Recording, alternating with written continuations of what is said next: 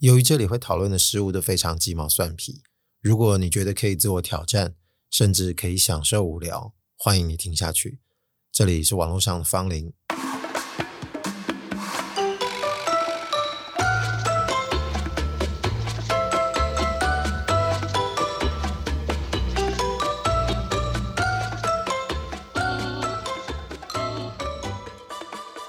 今天在最一开始，我要先跟各位提一位作曲家的曲子。诶，他是来自墨西哥的一个很有名的作曲家，叫曼努埃尔·庞塞，大家常常会叫他庞塞。他做的有一首曲子非常有名，大家都叫他小星星。西班牙语的发音是 Estrella，发音肯定没有很好，但是歌名我一定会一样写在说明栏。可是一定是有各种版本啊，因为一些早期的很有名的曲子，一定会有很多人演奏或演唱。这首歌当然不例外啊。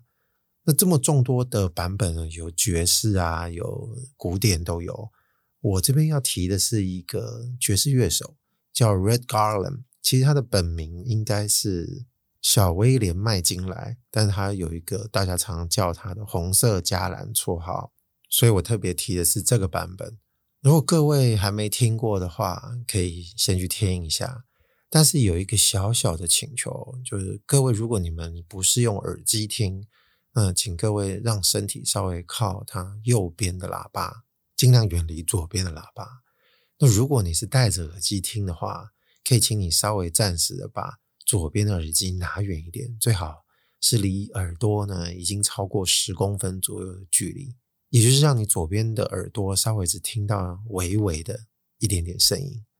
但如果你已经完整的听过，也听得很熟的话，我这个请求可能也没什么用哦。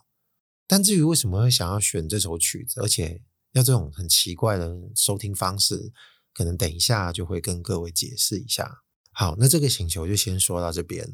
我先说说前几天啊，我跟我们一群高中的老同学吃饭，这其中有人是我 Podcast 的听众。也很捧场，就几乎每一集都会收听啊！我在里面常常会说到一些年轻时候的一些经历，其实他们都知道我在说什么，或者是我在讲谁。总之，我觉得熟人还愿意一直听，这一点我真的是非常感谢。我总是觉得陌生人可能反而比较能够忍受我继续讲下去，熟人还是愿意继续听，我真的是感激不尽。啊，聚餐的老班底里面，除了会定期帮我捧场的老朋友之外啊，当然也有其他也是常常会固定出来的。就是已经认识了几十年了，其实大家的个性或者是一些习惯都清清楚楚了。啊，在这之中有一位呢，啊，我先说，并不是今天要讲他为主题，而是他适合我当做今天真正的开头。这位仁兄，如果我们说他是惯性迟到者，我觉得不是那么精确，他可能比较像是惯性晚到者。啊，我为什么会说他是晚到者而非迟到者？我们一般讲迟到，通常指的是。时间快到了，人没出现，然后你也不知道他在哪，可能过了一段时间他才人就出现了，你也不知道他在干嘛。那可能事后你才会听到他讲一些理由或什么的。当然这是他的标配，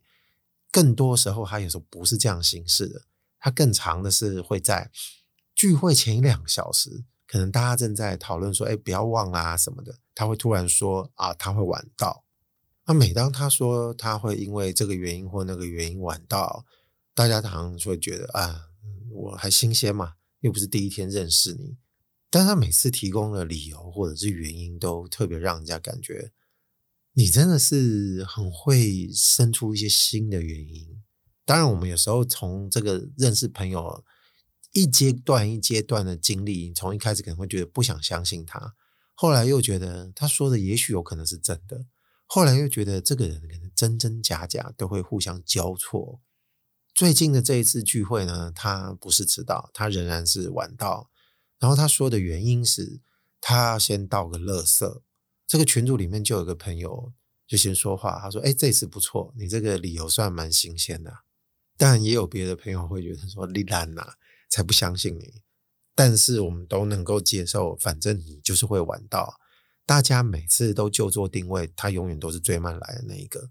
如果我们今天约六点，他仍然晚到。我们今天约七点，他要晚到。你今天要是约七点半或八点，他也不会准时。好不容易准时了，他还会逮到机会跟你说：“干，你看我又不是一天到晚都迟到，我这次不就准时了吗？但这也是渺茫中的机会了。通常你就算约八点或八点半，他还是有办法再给你往后延半个小时再出现。呃，其实他的迟到或晚到并不是今天要讲的重点，而是贯穿他这位仁兄常常就是有这个特性在，不止在赴约事件上面的处理，而是在很多立即反应上面，让我发现这个实在是有点特别。我必须要讲一个很久以前很小的往事。具体我不记得场景在哪了，我就先设定，也许有可能是在某个朋友的家，然后他走路的时候不小心脚就踢到了那个桌角，那个很尖锐的桌角。我想说，哎，怎么他没有什么反应啊？结果过了几秒钟，还是大概六七秒，然后他才说：“我干，超痛的啦，干有个痛的。”我当下心里想说：“干你也太慢了吧。”我还记得那段时间，我对于他这个慢啊，就突然觉得特别有梗。我就拿这个来衍生出一些其他的玩笑。这故事设定可以像是一群朋友大家出去外面玩，可能在民宿啊什么的。结果起床可能要去刷洗脸的时候，轮到他起来啊，就脚不小心踢到这个桌角或床角。可是大家想说，哎，怎么他都没什么反应啊？那就当天的行程就这样开始了。大家出去外面兜风啊，然后吃小吃啊，到处散散心啊，看看名胜古迹。然后就在下午某个景点走着走着，突然他就干，好痛哦，脚够痛了啦。我感，大概差不多就是这样的 delay 吧，就是拖延王。可是呢，他并不是这种我们在做所有的事情，它都像树懒一样慢速度。你可能觉得这个树懒的慢速度像是所有的事情都慢，说话也慢。对于其他处理事情的速度也慢，没有，就是脚踢到了痛这件事情会慢。那你说这个赴约，当然就像前面讲的，当然也慢了。可是年轻时候开这个玩笑记忆，其实我已经有点忘了。一直到前几天吃饭，他又说因为要倒垃圾而晚到这件事情，让我心里又慢慢想起来说，哎，以前到底开过什么玩笑？说哦哦，这个，我心里想到就是这个很慢事。但是席间呢，忘了把这个事情提出来讲，所以我想说，不妨今天可以说，因为这个慢到的事情一直让我在心里在想，说到底是有什么样的原因啊？让我不由得去查，说那个是不是医学上面有根据的？是不是真的有人反应这么慢？那这个慢也要有个限度啊，总不可能像我刚刚说，说你早上踢到，然后到下午才痛，这个是不是来得太慢了点？但如果透过网络上去查的话，大部分得到的都是关于什么年纪大了、退化、反应迟钝这类的东西，所以我觉得可能并不能从这个方向去看。而且，就算医学真正找到了原因与否，我觉得它也不可能是纯粹唯一的道理，或者它是真正的这个解决之道。但至少以我看到的痛觉理论，我觉得稍微可以解释一下。就有一些普遍的知识或者研究论文都会说，我们人这个脊髓中哦，痛觉其实是有双重的传递的。这个理论讲的是快痛跟慢痛。我说哦，快痛慢痛，这是什么道理？快速型痛通常都会称是急性的，慢淡就是慢性的。那它这个神经纤维有不同的称呼哦。快的它这个叫 L delta fiber，也就是 L delta 纤维。慢性的呢，这个是 C fiber，也就是 C 纤维，透过不同的纤维在传递，同时传出，但是到达我们的知觉呢，应该是 L delta 这个纤维比较快，C 纤维的比较慢。哦浅显的说法，我们看得懂，大部分应该是指这个快速型的这个传递痛觉，当然是比慢的快啊。主要的目的是要让我们感觉到定位，就是让你知道现在是哪里痛。啊，慢痛是比较后来的，就是让我们知道这个细胞或者是身体受伤的部位，这个受伤仍然在，而且慢痛比较不会让我们感到疲劳，然后他们传递到我们脑的部位会有点不一样。那今天我就代入了想一下，如果我也是脚踢到的人，那同时从脚开始传递，经由不同的纤维来告诉我大脑说你踢到了。所以如果以我朋友的例子来揣摩的话，对应到这个不同的纤维传递的速度，它的反应应该比较像是这个快痛，就是 L delta 这个纤维传递给他的因为他的反应是“我刚好痛哦”，不会是那种缓缓的说“哦，我怎么觉得这里痛痛的”，这个反应是不一样的。但照理说，如果这个痛觉两边都会传递到，那他这个状况并不是快痛比较慢啊，他连慢痛也变得比较慢啊，要不然他正常的反应应该会是哦，怎么感觉痛痛的，然后过一段时间才是哦，有够痛的，就是你会以为这个东西是先后次序搞错了，但事实上它没有发生那个觉得隐隐作痛或者是慢痛的那种反应。所以，真的拿这个来揣摩的话，也就是它整体速度都偏慢。一般来说，经过 L delta 纤维这个快痛，应该是快速就传递到我们的脑袋，让我们知道这很痛。接着才是一直持续这个痛感，就是慢痛。我觉得大概知道这样子的原理，我就发现我大概差不多卡住了。但这个卡呢，也不算是什么卡关的卡，就是我觉得停在这里就可以了。因为如果真的要了解更多，那不如去找医生聊一聊。他应该会有医学或健康上面的答案啊！哎，这件事情并不是发生在我身上的，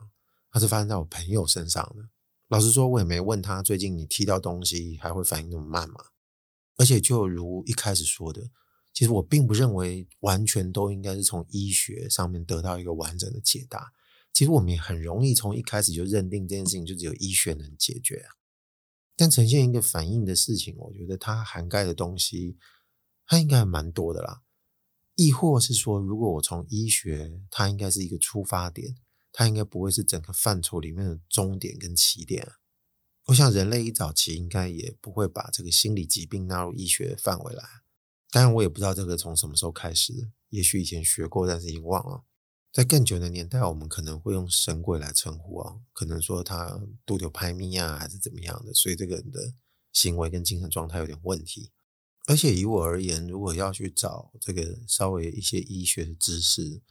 我比较自私啦。其实我是为了要去让自己提供一些我能不能理解的一种想象啊。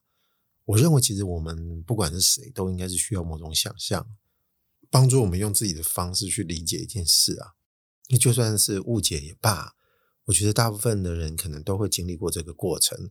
我们在自我检讨嘛，或者在自我辩证，才觉得说，哎，这个可能当初认定的是不是不够满意啊，或者是没有说服力？至少当我刚听到两个通路的这个状态啊，很容易让大家听的人跟我一样，应该就会想到说，从我们的脚到我们的脑，它应该是有一个由下到上的一条路，也许从一开始就是分支的，或者是说到某个阶段、某一段路，它才分两条路。然后最终的终点是脑的各个区域，而不论我们想的在这个路途上面是出现两条虫啊、蚯蚓啊，还是小车子，或者是像气压计或水银啊，一直填满的这种感觉，反正不管哪一种，都会是我们自己想象中的一种样貌。啊，借由我们想象这个图像，我们才会去想说，哦，这个快跟慢是什么样感觉？哎，我想一想，也就同时因为刚刚说这个可以停啊，就卡住的状况下。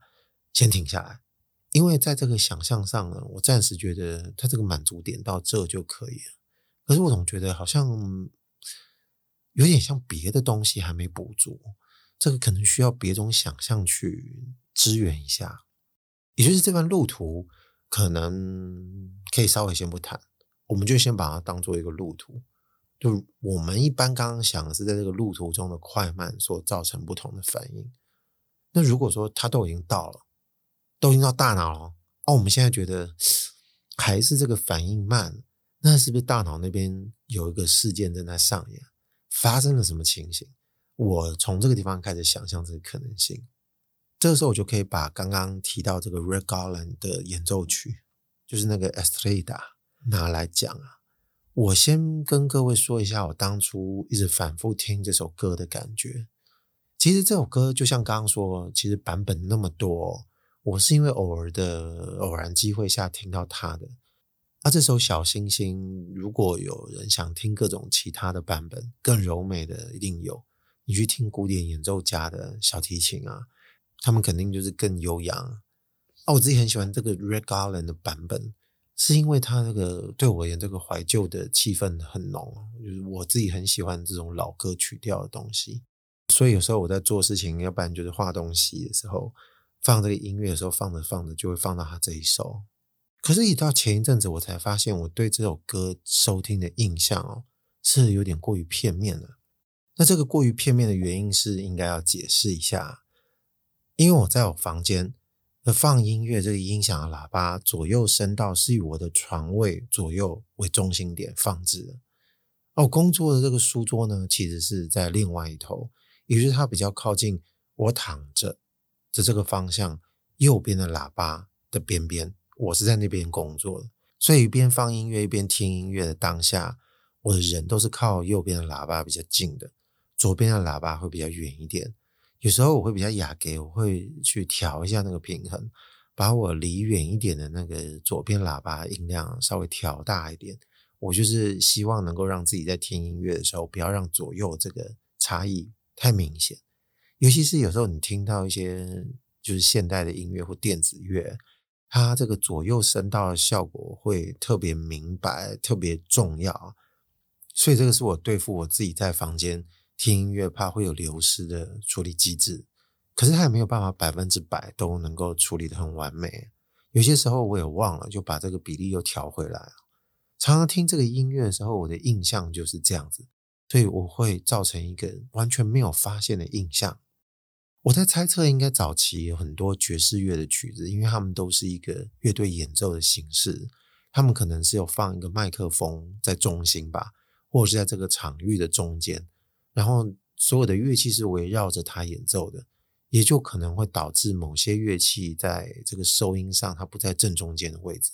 所以每次听到这一首演奏曲，都会是有一个很既定的印象。它就有点像是这种七零年代酒吧里面的那种 lounge music，会现场有钢琴演奏啊，还有刷鼓的声音啊，也就是很简单的爵士乐。那我的记忆或者是印象，也就是仅止于此而已。但是有时候听一听，我就会发现，哎，我自己怎么好像会跟着律动？然后我就发现，哎，这个律动怎么来的？我自己在那边想这个节奏动的嘛，结果不是，我就发现哦。它怎么好像疑似有这种很轻的鼓声呢？这个鼓声有点像是做这个 Mambo 音乐才会有的。啊，因为这首歌应该是收录在不止一张专辑吧？但我听的是一个就是以 Mambo 为主的蓝调专辑里面，这个鼓声有点像是这种拉丁鼓，也就是邦哥鼓吧，应该说 Bongo 这种，你常常会看到这种两只手在那边拍打鼓的声音。我本来以为是我自己脑袋在那边编织听错，然后自己在那边因为太喜欢还是因为什么原因在那边编的，啊，结果后来发现，哎，没有，好像有微微的，然后就发现这个微微的声音，它有必要这么小声吗？这个当然是想要探究一下，结果我就接耳机听这首曲子，才发现哦，靠北，原来是因为它确实有这个鼓声，它其实都集中在左耳的收音上面，右耳几乎就没有这个声音。所以，如果我真的要好好听的时候，其实我在当下房间放这个曲子，我不应该站在某一侧，我应该站在中间听。但是平常因为工作的关系，我不会特别站着聆听它，所以你就一直没有办法好好的听到左边那个拍打鼓的声音。也就是他一直那个哔哔啊，那个声音就在那个方向一直释放出来，所以我就觉得他好像隐隐约约一直在一个浅层的方式在那边。出现这个声音，有时候就甚至会怀疑是我自己产生这个幻觉，或者是自己在想这个节奏。我想说，哦，我忍不住在那边动，是因为这个鼓声给我的提示啊。那讲到这里，我觉得各位听的神明应该就已经明白了哦。所以说，如果我刚刚说这个痛觉分两路传到我的脑袋里面，那我可能在脑袋处理的时候。又形成了一个新的画面了，或者是你会把它想象成某种处理的空间跟场域，这个痛觉好像都被这个迷雾挡在一个地方啊！哎，讲到这个雾，大家应该马上就想说：“哎，看这是不是就是脑雾啊？”啊，我不敢乱讲，因为脑雾应该也是一种想象而来的形容词，应该在这个医学上面有对应的说法。我记得我前面在查这个反应迟钝跟什么的时候，是有提到脑雾这个字。那我觉得应该现在暂时不用讲这个脑雾的部分，我们就先专心驰骋在我们这个想象的范围内就好了。也就是说，如果把这个鼓声比拟成为一个你应该理解的痛觉，那就像有一个人可能比较胆小，看你像是一个很主管，但你们很凶的匹配狗，然后他需要跟你报告一件事情，然后看你在那边很多事情要忙，然后对别人大呼小叫，所以他一直在那边边一直等着有机会，你有空的时候，他才能跟你说上话。他就有点像这个样子。等到你发现手上的事情还有该被你骂的人都骂的差不多了，才回头看他说：“那、啊、你什么事？”然后说：“没有啦，你现在应该要痛了。”然后说：“哦，好痛。”大概他还是这样吧。那这个成立的前提不就是应该是你要有其他的东西挡在前面？如果说都是意识上先让你有一些心事要处理，我说那你就没空痛，这个是不是就会变成有可能啊？也就是说，你这个反应的症状啊，变得很难解释。都不知道你什么时候才算是有症状。如果我们身为旁观者，把这个小小的卑微的秘书在等着跟你报告的画面先移走，我们再想象另外一种画面，就是如果我们在看那个皮影戏，因为皮影戏都是由光从这个一层薄薄的纸半透的东西打在我们在前面这个表演的这个各种纸雕的形状上去做的嘛，那有可能就是各种多层次的皮影戏。就等到某一幕，就某几层前面挡住的这个纸需要退场的时候，我们仿佛好像才看得到其中某个角色、某个动作，要不然就是某个事件，我们才能对他会有所反应，可能是笑、是哭还是叫。那这种是不是会跟呃有些我们常常在讲感情受到创伤啊，或者是失去一些至亲，或者是你所爱的人，突然会有一种痛苦的反应？但有时候它并不会来得特别快，有时候可能是要过了一段时间之后，你才会突然感觉到他的痛苦。会不会跟这个人家说后坐力有点像？哎，我不确定，也不清楚。但是如果说我要解释后坐力这件事情，会不会就跟刚刚说的这种想象会有点关系？多层次皮影戏，一直到某一幕把这个纸抽掉，你才会看清楚这个东西，你才能适度的给它反应。要不然，在这个之前，其实你要不就是意识不到它的存在，要不然就是你不知道针对那个东西能够做出什么正确的理解或反应，因为你还不知道那是痛。而且有一休瓜，我一直在那边摇着摇着，才发现哦，我是被这个鼓声暗示了。那如果真的都有这么多层的纸，其实就像是它有事件啊，或者是其他能够占据我们在前端思考的事物。造成这个模糊的印象，就像这个耳机或者是这个左边的喇叭被我放得比较远，那我能不能自己手动干这件事情？或者是说，其实你非来自于自愿，或者是不像我一开始说的这个老朋友这位仁兄，你也不知道他是因为有什么样的心理状态，让这个反应变得比较慢啊。我没有经由某个目的性，但我真的出现过类似这种情形，我会想到一部电影。很久以前，大概几年前吧，有一个灾难片叫《浩劫奇迹》，它讲的应该是这个东南亚海啸的故事。前面的灾难拍的真是惊心动魄，到后面就是试着在这些所有的灾难像地狱般的现场里面试着要求助，然后这个妈妈就带着这个孩子，当然他们本来被冲散了，后来找到彼此，就在他们一路跋涉求救的路途上，这个儿子突然看到妈妈的身体。就跟他说：“妈，你这边。”就他妈妈低头看，才发现，原来他的胸部的侧边其实已经被划开一道肉，他这个肉已经被翻起来，然后在那边捶。照理说，是不是应该已经痛到不行了？为什么那个时候他还能继续走路，继续带着大家？那我们一般理解，应该是因为你在前面这个意志力哦，可能需要求援，你要照顾孩子。这么多坚强的意志，就是你觉得你有一些责任，或者是更多更想要去保护的事情在前，所以你会一时忘了这个该痛苦的痛苦。因为这个是真人真事改编的，所以我在猜测，也许这个细节应该是真的，或者是不需要这个事件，有其他类似的事件可以理解。就是有时候这一些肉体的痛苦上，都已经到这个比你踢到桌角还要严重的状态。你也能暂时先放一边，那这个东西会提供给我一个比较大信心。我可能会觉得，哎，真的有些事情是可以提供给我们延迟一些对事情的反应或感受。我常常在想，那这个事情只是纯粹是一个好玩的心态啊，我有必要这样做吗？就是在我的人生中，是不是有什么事情他需要这么做？或者是说，其实从小到大，我曾经就已经有这样过了。我也出自于非自愿状态，已经产生过这样的情形，只是我自己忘记没有发现了。我后来想想，其实，干好像真的有，但这件事情又有点太悲伤了，所以我觉得这个主题还不如完全不要讲。它可能适合以后在其他我觉得可以好好讲的单集呢，再提这件事情会比较好。因为我们人生其实谁没有痛苦过？也许有可能都有一些延迟产生的症状反应。那每个人可能他处理的机制，或者是他不知道为什么当初能够达到的方式也不大相同。但如果不脱都是跟这种多层皮影戏挡住你看到的东西的感觉很像的话，那还是我们现在专注在讨论，就是他是否能办到？诶，他要是能办到，能干嘛？那我还不如先想，如果能办到的话，可以干嘛？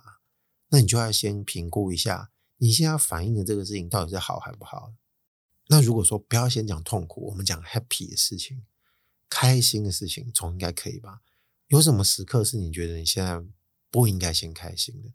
我们马上能够联想到的是，我现在手头上有工作要做。如果有人要跟我讲开心的事情，我宁愿呢先 hold 一下，到后面我完整的时间给到他，我再来享受这种开心。比方说你乐透多中了几个号码，要不然就是。突然呢，这个女孩子的告白接受了，传这个 line 给你，你隐隐约约好像看到手机传来那个“好啊”这个词，但是你想说先避而不见，等到中午吃饭休息的时间一到，你才把这个手机打开，让它变已读，然后你可以在一个比较适当的，可能是天台啊，还是在其他人看不到的地方，yes 大叫。当然，我们看到更多一些通俗的戏剧会是。哎，突然有人在不切实际的地方大吼大叫，说：“哦，太棒啊！”之类的，让大家侧目。大家这通常都是一个戏剧效果，可能会有五十趴或五十趴的人不一样。有些人可能会把它 hold 住，这个 hold 住就要仰赖你可能用别的方式，尽量不要让它流泻出来。那爽的、快乐的，大概想象过了，回到这个痛苦的事情，这个应该就更好想象了。比方说，你现在不适合哭啊，你现在不适合悲鸣啊，要不然就是你现在暂时没办法先专心的只照顾自己的痛感，那你就会想办法用别的方式去做。那这样东听西听，东想西想，确实觉得哎，好像是有这个需求存在。那我们就是回想说，曾经发生过真正这个延迟的做法，那是不是也可以把一些无关紧要的事情拿来做？这个突然想到，就是举另外一个例子。我们常常不是讲欲望吗？因为刚刚不是说快乐，那或者是说性行为这种快感，而、啊、不是也有食欲或者是排泄欲？食欲、排泄欲，我觉得举一个来讲就好了吧。排泄欲，如果你想要落赛，那你是不是一直想办法用别的方式去 hold 着？那我们本能应该就会说：哦，我现在暂时还没办法找到厕所，所以我应该会用各种方式阻挡这个来袭的感觉。就是让自己的小脑控制这个肉体，不要那么快的溃体。那你可能就会想一些特别让自己能够分心的事，比方说，哇，我现在最严重的事情是什么？我可能等一下某个合作案就要谈崩了，要不然就是其他的可能性会暂时让你的肉体不先去处理这部分的事。那也许有可能会有点帮助，但是可能每个人不一样，他在乎的事情或他在乎的程度有点不同，所以每个人可能拿出来。那挡住这个皮影戏的纸，可能它的种类又不大相同，所以这个旁物就突然显得有点重要。我们说这个物不是刚刚说的脑物的物，这个物是心有旁骛，心无旁骛。这个物，我们常常会想说务求专心啊，在学习或者是工作的时候，这当然是肯定的。只是说怎么想也没想到，有时候你需要不专心，而且这个不专心还需要培养一种技能。必要的时候，能够赶快的把它抽取出来挡在前面。那如果真的要分门别类的话，这个纸，我们刚刚马上想到是把一些杂事拿进来想，就是层级更让你感到需要先被处理的事情，或者是让你觉得这个烦恼的重量更重视，用来抵消一些你需要去立即面对的东西哦。但有时候也需要可能一些其他能够让我们更容易分散注意力的事。如果说今天是一个真的是肉体被东西刺到，这个痛觉来得慢，那你也不可能再用同样的方式去影响，因为它影响的空间场域不一样，也许有可能真的需要用别的，好比如说视觉上面的去影响。有些人常常不是用一些分心的方式，哎，你看那个是什么？然后让你头转过去，在那个当下，也许你就会忘了痛，或者忘了一些其他的。但是医生帮小孩打针，我记得应该有时候也会有一种分散注意的方法。有些医生好像会变魔术啊，还是故意用别的方式引起小朋友的注意。他正在笑的时候，突然这个针就刺进去，快速的打完了，然后他可能都还没发现，哎，我应该要痛，然后他就过去了。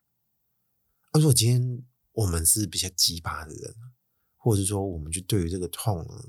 说什么都要拿出来处理一番的，也许我们的童年，就是刺完之后，医生都觉得没事，结果等到开门离开诊间的时候，然后才突然啊，就开始哭了。医生想说妈的，这给那些闹，可是没关系，因为这个方法使用呢，其实重点不在小孩本身，是这个医生。就是当你能够让我快速的执行这个打针任务，那我就算功德圆满了。你如果要哭，你至少不在现场哭，让我没办法好好的给你补一针。你要么就是之后再哭也没关系。那这样想象下来，我发现其实也不是没有人在应用啊，有，只是我们可能运用的还不够广泛。如果我今天真的是有其他的需求，我可能忘了这个原理已经被运用了，我要不如把它拿来运用一下。要不然就是这个悲喜给他强蹦看看，哎，悲喜强蹦可能是一个还蛮有趣的东西，因为我们一般可能没有想到要这样虐待自己，但其实你也不能说虐待啊，你只想说有一个特别痛的东西来的时候，然后让你先赶快看一下开心的事情，是不是就会让你觉得哦，这个痛不至于那么了不起了，只是你可能心里又有一种围堵栏，这个围堵栏就是说你好像又有点玷污了那个应该纯粹开心的时刻，但没办法嘛，如果这两者相互妥协，结果呢，能够让你的痛没有那么严重的话，好像也没什么关系了哦。只有时候人生好像没办法综合这么完美。嗯，比较烦的，我觉得应该是刚刚不是在说我们有时候延迟一些应该感觉到危机或者是痛的，我们不自知。哎，我们有可能在人生中遇到一些重大事情，然后集体都会这样做，很有可能吧。我们就会看到一些历史事件，比如是说，哎，这个都已经干要跨赛了，结果你怎么还这样？那结果不只是你这样，而是一群人都这样，就到最后全部大家都一起跨赛，哦，这个好怪。总之呢，不管是个人啊，我们自身，那如果说扩大到两个人以上群体，要不然就这个社会，其实是不是已经有发生一些即将要跨赛的事？或者是说已然剉赛啊，剉赛可能会以为我们真的在讲大便，不要讲啊，我们讲说踢桌脚的比喻好了。我们可能以为有些脚其实没踢到桌脚，其实可能有些已经踢到了。我们现在只是不敢面对它，暂时没有很痛而已。那你是不是应该赶紧很痛？你总不可能踢了一百次，还那边一直强硬的说不痛不痛啊？到最后如果真的腿都已经痛出问题来了，那这样是不是不太好了？毕竟有些时候就是不适合延迟，有些时候效率就是要快一点，马上做出反应。要不然，如果你突然在下午茶的时候才突然说“哦，好痛哦”，那也是蛮不合时宜的哦。那个时候已经 hold 不住了。好了，网络上的芳龄，今天就先讲到这边。我是阿贵，拜拜。